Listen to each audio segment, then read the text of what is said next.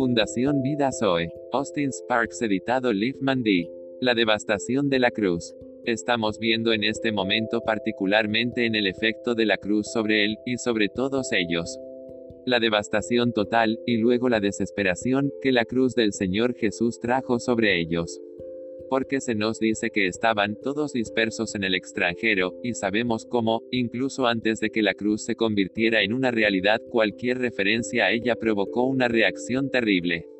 De vez en cuando, el Señor solo mencionaba su muerte venidera, y cuando lo hizo, muchos se fueron y no lo siguieron más.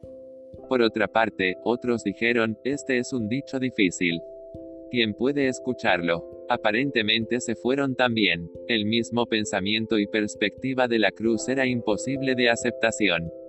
Cuando llegó, Pedro, como el centro de toda esa compañía, se encuentra negando con vehemencia, con una negación terrible, cualquier asociación con Cristo, solo por la cruz, y todos compartieron eso, aunque no sea en palabras y en la misma forma de expresión, porque se nos dice que todos lo abandonaron y huyeron y les había dicho, todos me dejarán y se hizo realidad. Luego nos encontramos con ellos después de su crucifixión. Nos encontramos con esos dos en el camino de Emaús, la encarnación misma de la desesperación. Para ellos todo se había ido, estaba destrozado. Todas sus esperanzas, y su esperanza, fueron eclipsadas, habíamos confiado, o, esperamos que haya sido el quien redima a Israel, ahora, todo se había ido. Y la esperanza estaba en su tumba. De vez en cuando nos encontramos con Tomás, y sabemos lo que Tomás pensó sobre la cruz. Nuevamente estaba en manos de una terrible desesperación y desesperanza, pérdida de fe, pérdida de seguridad.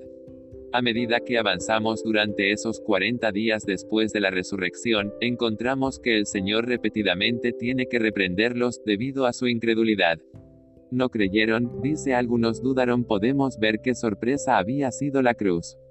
No he usado una palabra demasiado fuerte cuando dije que la cruz era nada menos que una devastación para cada seguidor del Señor Jesús. Y justo en el corazón de todos ellos estaba Pedro, podríamos decir que todo se concentró en él. Debe haber sido, en vista de lo que había hecho. Ponte en su lugar, si puedes, y ve si tienes más esperanza para algo, o para ti mismo.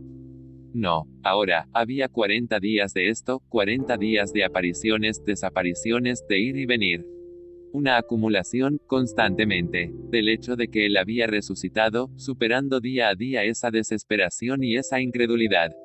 Construyendo una nueva esperanza. Pero incluso después de 40 días de todo eso, aún falta lo más vital. Podrías pensar, bueno, dado todo eso, tienen suficiente para continuar.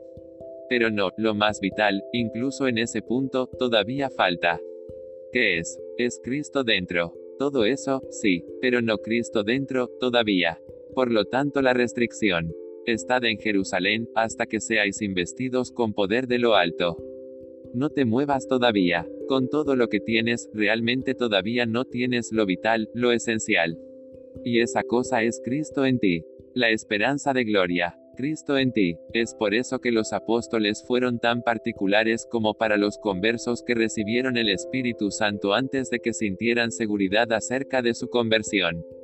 Por lo tanto, estaban todos los informes, no había razón para creer que eran simples rumores sobre cosas que sucedían en Samaria. No había dicho el Señor que serían testigos de él en Samaria, Hechos 1 en 8. El informe regresa de cosas que suceden, de personas que se vuelven al Señor, conversiones reales que tienen lugar en grandes cantidades. ¿Por qué no estar satisfecho con el informe? Es un buen informe, y seguramente no hay razón para dudarlo. Pero no, los apóstoles no solo están satisfechos con eso. Enviaron desde Jerusalén, y cuando descendieron, les impusieron las manos para recibir el Espíritu.